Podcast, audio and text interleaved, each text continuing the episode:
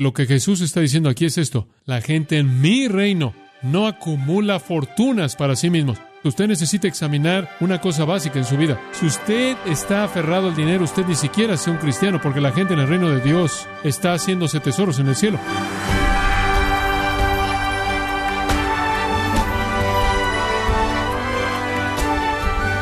Bienvenido a su programa Gracias a vosotros con el pastor John MacArthur.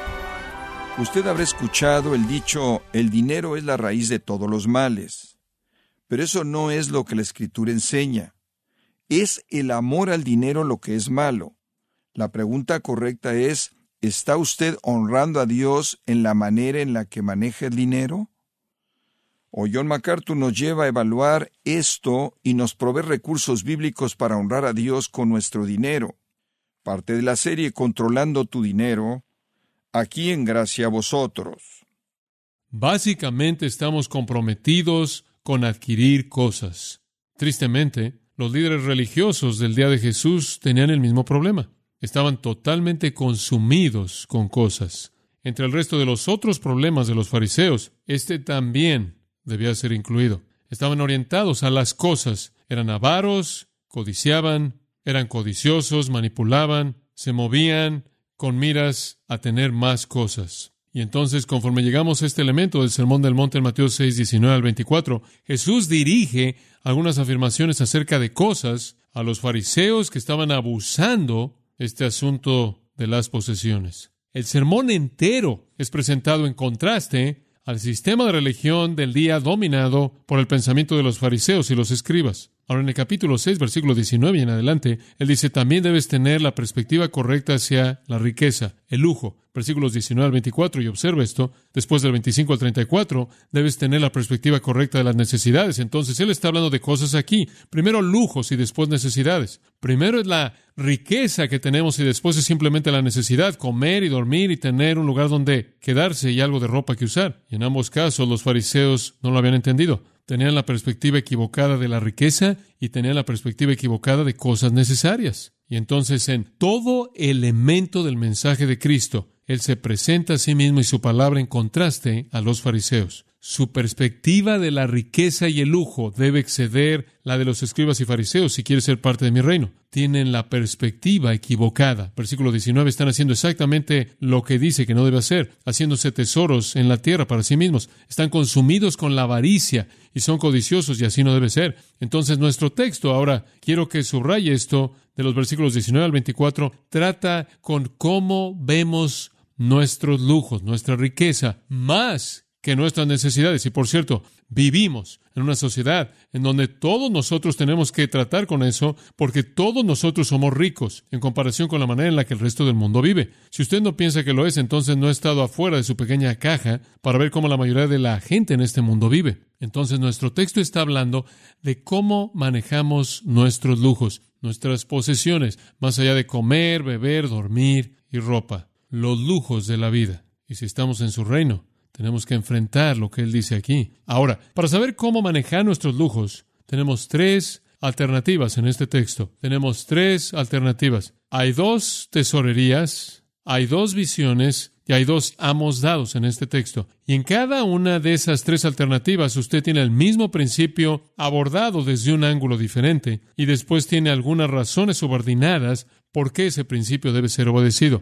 El principio es dado, después las razones son dadas en cada caso. Y entonces tenemos que tomar una decisión. Tomamos una decisión, en primer lugar, versículos 19 y 20, si vamos a colocar nuestro tesoro en la tierra o en el cielo. Tomamos una decisión, en segundo lugar, en los versículos 22 y 23, para determinar si vamos a existir en la luz o si vamos a existir en tinieblas. Tomamos otra decisión en el versículo 24 para determinar si nuestro amo será Dios o nuestro amo será el dinero, porque no pueden ser ambos. Entonces el Señor realmente nos da tres alternativas que realmente se unen para hacer una, y esta es escoger de manera apropiada para decidir cómo usamos nuestra riqueza. Ahora, este es un mensaje difícil, y es difícil para mí porque también soy una criatura de mi época, y también en cierta manera soy una víctima de la impresión de la cultura que ejerce en mí. Y como John Stott lo ha dicho, la ambición mundana tiene una fascinación fuerte para nosotros Y el hechizo del materialismo es muy difícil de romper, y él tiene razón. Es difícil tratar con esto. Y entonces quiero que estemos muy conscientes conforme dejamos que el Espíritu de Dios hable en nuestros corazones acerca de este asunto. Simplemente quiero decir otro pensamiento. Algunas veces sería tan fácil si el Señor tan solo dijera, oye, tengo que resolver este asunto. Simplemente toma 50% de todo lo que tienes y dámelo. ¿No sería eso fácil? Realmente simple. Y podríamos todos decir, oye, di mi 50%, diste tú. Y podríamos disciplinarlos de la iglesia si no hicieran eso rápidamente. ¿Lo ve? Porque tendríamos el estándar. En otras palabras, si tan solo fuera claro, absoluto, una fórmula, tabulado, aprendido de memoria y simplemente hecho. Pero el problema con eso es que usted nunca llegaría al asunto real, a la médula del asunto, la cual es la actitud de corazón, ¿verdad? Dios no quiere recibir algo que es dado porque usted tiene miedo de él. Él quiere recibir algo que es dado porque usted lo ama. ¿Lo ve? Y entonces el Señor no nos da algún tipo de estándar absoluto legalista aquí. Él meramente nos da un principio. Y cuando usted oye el principio, el cual dice, haceos tesoros en el cielo, o sirvan a Dios, no el dinero, al principio usted podría decir, bueno, es, en cierta manera es algo vago, pero no lo va a hacer para cuando acabemos, se lo prometo. Pero es lo suficientemente vago como para enfrentar su actitud y no solo con alguna fórmula externa. Entonces, prepárese para dejar que Dios cambie su actitud. Ahora, algunas personas van a la iglesia y dicen, hombre, ¿sabes una cosa? Los predicadores siempre hablan de dinero. Eso no es normal. Simplemente hablamos del dinero cuando el Señor habla del dinero. Y conforme avanzamos a lo largo de la escritura, cuando Él habla de eso, nosotros también hablamos de eso. Pero no me preocupa eso. Oh, por cierto, pensé que también debía mencionar esto. En el libro de Mateo, el Señor habla de dinero 109 veces, así que prepárense. En el libro de Marcos habla de eso 57 veces y en el libro de Lucas él habla de eso 94 veces y en el libro de Juan él habla de eso 88 veces. Y por cierto, el Señor habla del dinero cinco veces más de lo que él habla de cualquier otro tema en la Biblia. Me imagino que él sabe que somos duros para oír cuando habla de ese tema. Ahora veamos la alternativa número uno, versículos 19 al 21 dos tesorerías, dos tesorerías. Y únicamente voy a leer la primera parte del versículo 19 y la primera parte del versículo 20, y únicamente vamos a tocar el principio esta mañana y vamos a entrar a las razones la próxima vez. No os hagáis tesoros en la tierra, versículo 20, sino haceos tesoros en el cielo. Ahora, esta es una afirmación muy simple. Usted tiene la alternativa para escoger entre dos tesorerías. Usted tiene una tesorería en la tierra, usted tiene una tesorería en el cielo. Y Jesús dijo, colócalo en el cielo, no en la tierra. ¿Qué hace usted con su riqueza? No la invierta aquí, inviértala allá. Porque donde esté vuestro tesoro, ahí estará también vuestro qué? Vuestro corazón. Ahora, esto nos presenta el concepto entero de nuestro dinero.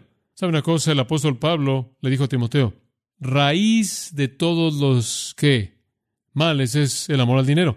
No es el dinero lo que es la raíz de toda mal, es el amor al dinero. Usted no puede tener nada de dinero y amarlo como loco. Usted no puede tenerlo, es el amor al dinero lo que corrompe. Por ejemplo, observe a Can. En lugar de heredar la tierra prometida, él murió con su familia entera porque decidió tomar lo que Dios dijo no tomen. En su amor él vio un atuendo bueno y él vio algunas monedas y él las sepultó en el suelo en su tienda y el Señor lo confrontó a través de Josué y le dijo, más vale que confieses tu pecado porque vas a morir. Y él murió y toda persona en su familia murió el amor al dinero. Y después usted se acuerda de la historia de Salomón, que siguió acumulando fortuna y fortuna y fortuna, hasta que fue el hombre más rico en el mundo. Y cuando todo había sido hecho y dicho, él dijo, vanidad de vanidades, todo es vanidad, vaciedad, inutilidad, sin significado, vacío. Y después estuvieron Ananías y Zafira, quienes decidieron que iban a retener algo del dinero que prometieron al Señor, y Dios los mató. Y después estuvo Judas, quien por nada vendió al Hijo de Dios y salió y se ahorcó y cayó y su cuerpo se partió y salieron sus entrañas conforme él chocó con las rocas que estaban abajo. Y después estuvo Demas, de quien Pablo dijo, Él me ha dejado porque él amó al sistema. Y usted podría ver muchas otras ilustraciones de esas personas quienes debido al amor al dinero fueron devastados y destruidos a un grado u otro. Entonces todos necesitamos aprender de esto. ¿Por qué es autodestructivo si no aprendemos? Como también destruye a toda persona que nos rodea. Entonces tenemos que entender lo que él está diciendo. Veamos el versículo 19. No os hagáis tesoros en la tierra. Bueno, ¿qué significa eso? Bueno, permítame darle un pequeño estudio de palabras de esto. La palabra es tesaurícete. Obtenemos la palabra tesauro, la cual es un tesoro de palabras de eso, pero tesaurícete es un juego de palabras.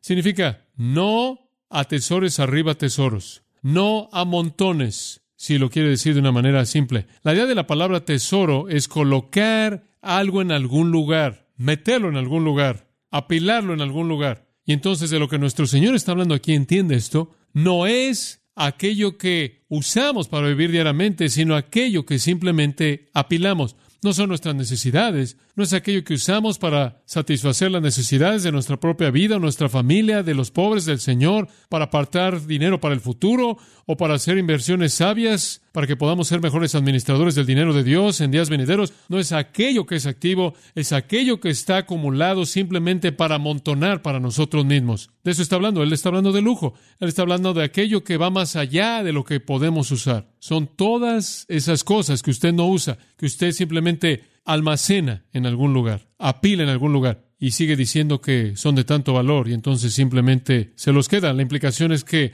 hay una abundancia es demasiado numerosa para usarse y usted entonces simplemente sigue apilándolo. Ahora, ¿qué queremos decir aquí? ¿Qué es lo que él está prohibiendo? ¿Acaso él prohíbe una cuenta de banco, cuenta de ahorro, una póliza de seguro de vida o una inversión sabia? ¿Acaso él dice que no debemos poseer nada? No os hagáis tesoros en la tierra. Algunas personas han dicho, oh, eso significa que no debes poseer nada. No tengas ningún tesoro terrenal. Lo que debes hacer es venderlo todo, salir a la calle, conseguirte una bolsa, café y vivir ahí en la calle. ¿Es eso lo que él está diciendo? Bueno, dicen, ah, el hombre rico, el, el joven rico, Jesús le dijo, vende todo lo que tiene y dalo a los pobres. ¿Alguna vez se ha dado cuenta de que esa es la única persona a la que él le dijo eso? ¿Se dio cuenta usted de que él no le dijo eso a María y a Marta? Porque le gustaba ir a casa de ellas. Y cuando él llegó ahí, me imagino que también le gustaba cómo cocinaban ellas. Y también dijo, no vas a dejar nada, sino volverte discípulo mío, pero que el Señor te va a dar casas y tierras y familias y hermanos y hermanas y padres y madres en esta vida. Entonces el Señor nunca está condenando las posesiones. La razón por la que le dijo al joven rico que vendiera todo lo que tenía era porque todo lo que tenía estaba entre él y Dios.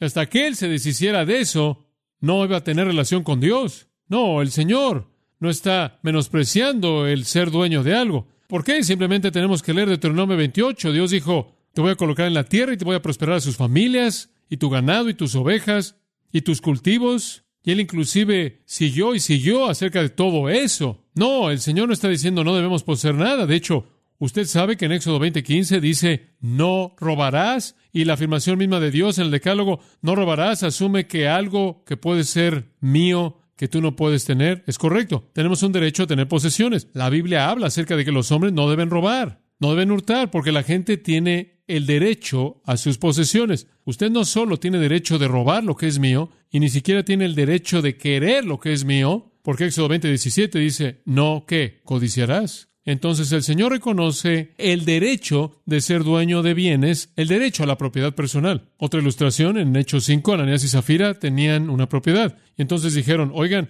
vendamos la propiedad y vamos a darle todo el dinero al Señor. Hicieron un gran anuncio acerca de esto. Vamos a vender nuestra propiedad y vamos a dar todo el dinero al Señor. Usted sabe, la Biblia no les dijo que hicieran eso. Dios no les dijo que hicieran eso. Ellos dijeron que querían hacer eso de manera voluntaria. Vendieron la propiedad y vieron todo ese dinero y dijeron, Oh, dijimos que íbamos a dar todo ese dinero al Señor. Hombre, guardemos un poco. El Señor los mató en frente de la iglesia entera, muertos en el instante. Pero antes de que lo hiciera, él dio un mensaje a través de Pedro. Ananías, Hechos 5.4. ¿Por qué ha Satanás llenado tu corazón para mentir al Espíritu Santo y ha retenido parte del precio de la tierra? Ahora escuche, mientras que permanecía no era tuya, y después de que fue vendida, ¿no estaba bajo tu poder? En otras palabras, era tuya. Tú tenías poder sobre ella. Tenías control sobre ella, no tenías que venderla, no tenías que prometerlo. El punto es que le mentiste a Dios, pero el punto que quiero presentar es que era de ellos. Pero una vez que lo dieron en promesa, necesitaban cumplir con eso. El Señor nos ha dado, y lo que estoy diciendo, el derecho de poseer cosas. Lo único que Él quiere es asegurarse de que nuestra actitud sea la correcta en la manera en la que las poseemos. Por ejemplo, en Deuteronomio 8:18 dice, porque es Dios quien te da el poder de hacer las riquezas.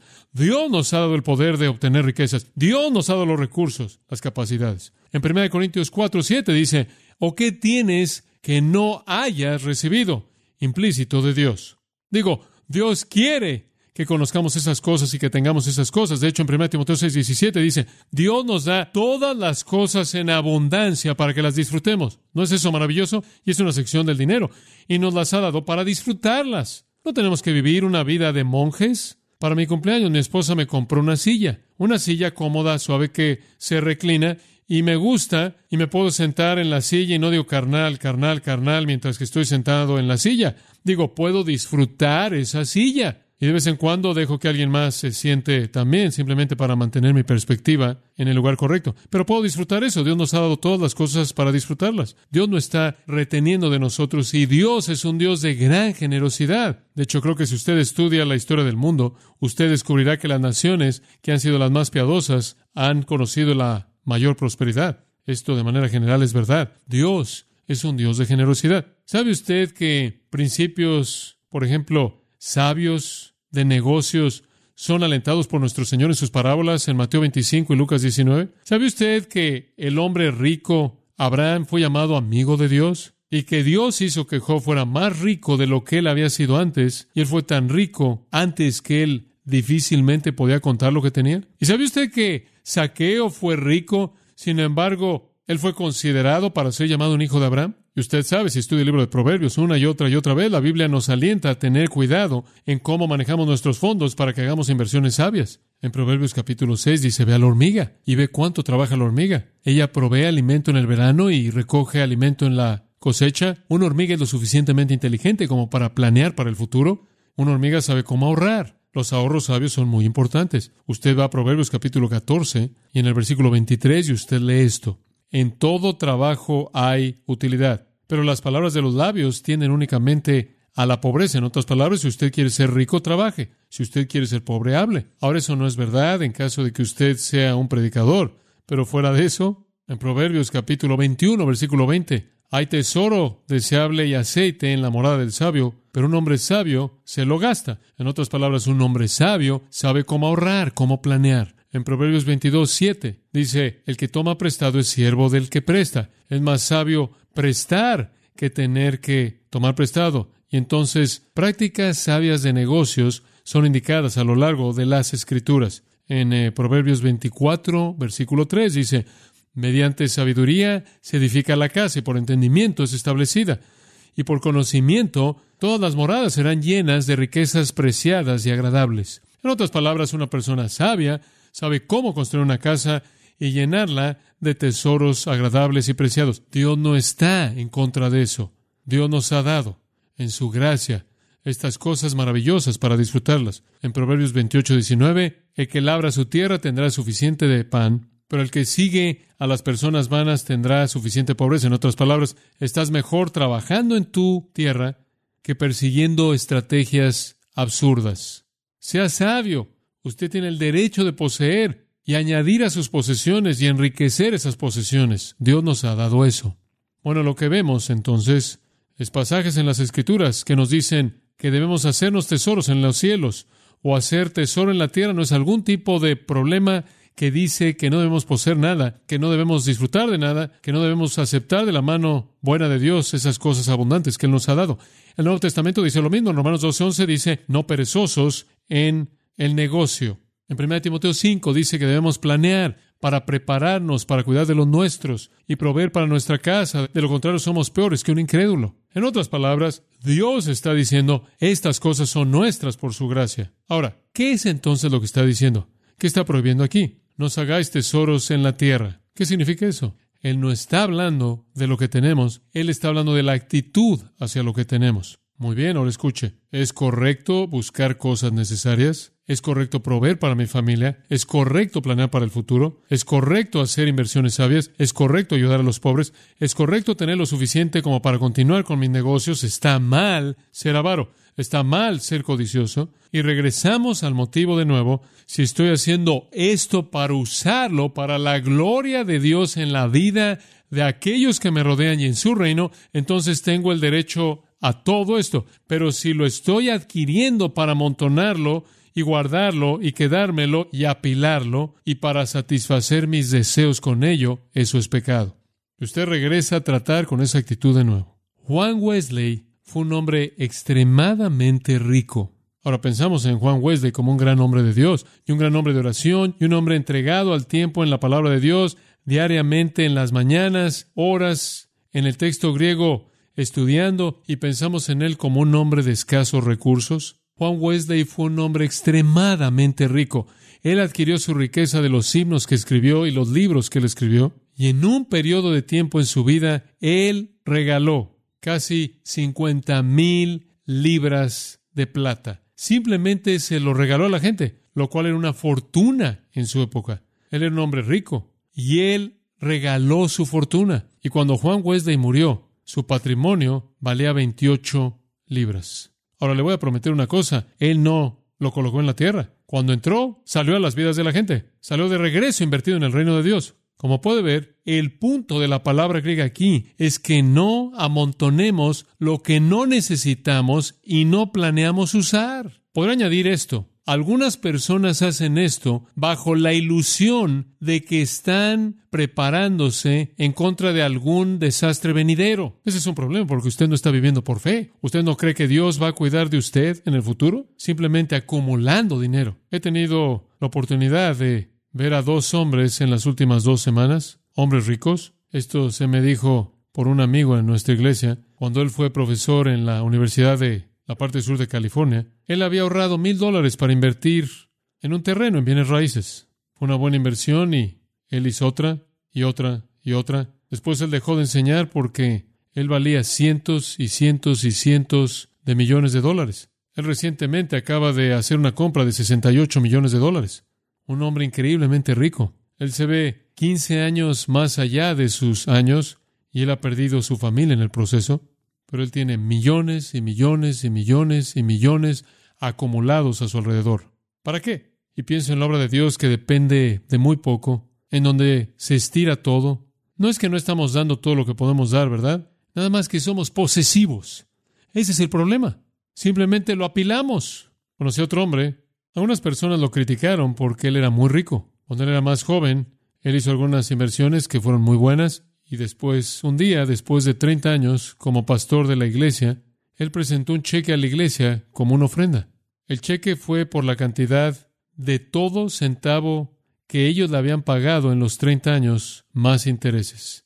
Alguien le preguntó a una de las personas que estaban ahí trabajando en la iglesia, ¿él eh, recibe un sueldo? ellos dijeron, bueno, en cierta manera, pero Él da más de lo que Él recibe cada año. Ahora, como puede ver, el punto no es si usted tiene o no. El punto es lo que hace con lo que usted tiene, ¿verdad? Sea si es para usted o para el reino de Dios y sus propósitos. Alguien dijo, no hay un paquete más pequeño que un hombre envuelto en sí mismo. Eso realmente es verdad. ¿Sabe una cosa? Colosenses 3.5 dice, la avaricia es idolatría. Y eso es lo que nuestro Señor tiene en mente. ¿Sabe una cosa? El dinero se vuelve su Dios. ¿Sabe una cosa? Las cosas que poseemos se pueden convertir en los ídolos de nuestras vidas. Y el Señor está diciendo, no acumulen cosas. La acumulación egoísta de bienes, lujo extravagante, dureza de corazón hacia la causa de Dios. Escuche, observe las palabras de nuevo en el versículo 19 y voy a cerrar con tan solo esta referencia. No os hagáis, aquí está la clave, subrayelo en su Biblia, algunas versiones, para vosotros mismos. ¿No es esa la clave? Oiga, si yo quiero invertir y quiero buscar un negocio exitoso, si quiero ser agresivo y honesto en lo que hago y hacer el mejor esfuerzo que puedo por otros y por Dios y por mis hijos y por mis padres y por los pobres y por los deprimidos y los oprimidos, esa es una cosa, pero cuando comienzo acumulándolo para mí mismo en lujo extravagante y me vuelvo materialista, entonces he violado este principio. Un hombre rico murió y uno de sus conocidos le dijo a otro, oye, he oído que tal y tal murió. Él dijo, es cierto. Él dijo, ¿qué dejó? A lo cual el amigo respondió, todo, todo. ¿De qué sirve eso? Señor, dijo el santo del Antiguo Testamento, dame lo suficiente para que no muera de hambre y dude de tu fidelidad, pero no me des demasiado de lo contrario te olvidaré. ¿Lo ve? Examinen sus corazones, amados, porque lo que Jesús está diciendo aquí es esto. La gente en mi reino no acumula fortunas para sí mismos, no amontonan cosas para sí mismos. ¿Es usted un contraste a los fariseos o tiene un problema con esto? Usted necesita examinar una cosa básica en su vida. Si usted está aferrado al dinero, usted ni siquiera sea un cristiano, porque la gente en el reino de Dios, de Cristo, está haciéndose tesoros en el cielo, están invirtiéndolo en la eternidad. Si usted me pregunta si prefiero gastar cinco mil dólares para un auto si prefiero colocar cinco mil dólares en la vida de un misionero. No es una alternativa difícil para mí de enfrentar. Es simple, es simple, porque prefiero ver ese dividendo eterno. ¿Usted no? Y entonces esa alternativa es fácil para mí y he tenido que hacer esa decisión día tras día, tras día, tras día y examino mi vida y si no veo ese deseo en mi vida por invertir en la eternidad y en las causas de Dios y por ser abnegado en esto y si no veo eso y no veo que estoy dando más y más para la obra del Señor y estoy entregando de manera libre con gozo en mi corazón todo esto, entonces debo cuestionar la legitimidad de mi profesión de ser creyente porque es característico de un creyente que su tesoro está en el cielo. Examine su corazón, ¿realmente es cristiano? Ese podría ser un buen indicador. Mi amigo de Escocia, Alistair Beck, cuenta una historia de un niño pequeño que estaba nadando en un río, que estaba ahí con sus brazos por todos lados y pegándole al agua y ahí en la costa inmediatamente enfrente del niño pequeño hay una señal, no se puede nadar. Y el hombre se acerca y ve al río y le dice, oye, ¿no has leído el letrero? No se puede nadar. Él dijo, por favor, Señor, no estoy nadando, me estoy ahogando. Algunas veces el nadar y el ahogarse se ven muy parecidos, ¿verdad? Y creo que hay algunas personas en la iglesia que pensamos que están nadando, pero se están ahogando. Usted necesita examinar su corazón. ¿Cuál es su actitud hacia el lujo, la riqueza, el dinero? Que Dios nos ayude a poner estas cosas en práctica. Esto es únicamente el principio. Lo mejor está aún por venir.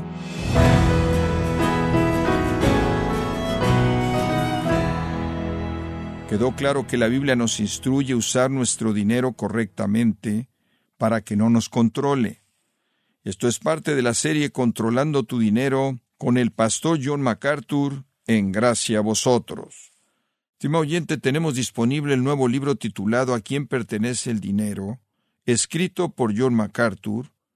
Aplique principios de mayordomía bíblica para administrar mejor su dinero, adquiriendo a quién pertenece el dinero, escrito por John MacArthur, en gracia.org o en su librería cristiana más cercana. También le comento que puede descargar todos los sermones de esta serie Controlando tu Dinero, así como todos aquellos que he escuchado en días, semanas o meses anteriores, en gracia.org.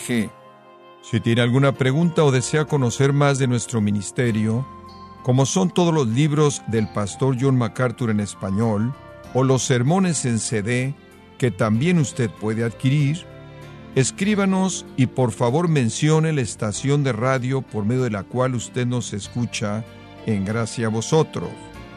Es importante conocer no solo el país y ciudad de donde usted nos escucha, sino también la radio. Para quienes contactan nuestro ministerio por primera vez, pueden solicitar una copia del mensaje de promoción sin costo alguno, un mensaje por oyente únicamente. Si usted vive en los Estados Unidos o Puerto Rico, escríbanos a Gracia Vosotros, P.O. Box 4000, Panorama City, California 91412. O puede escribirnos a través del siguiente correo electrónico radio arroba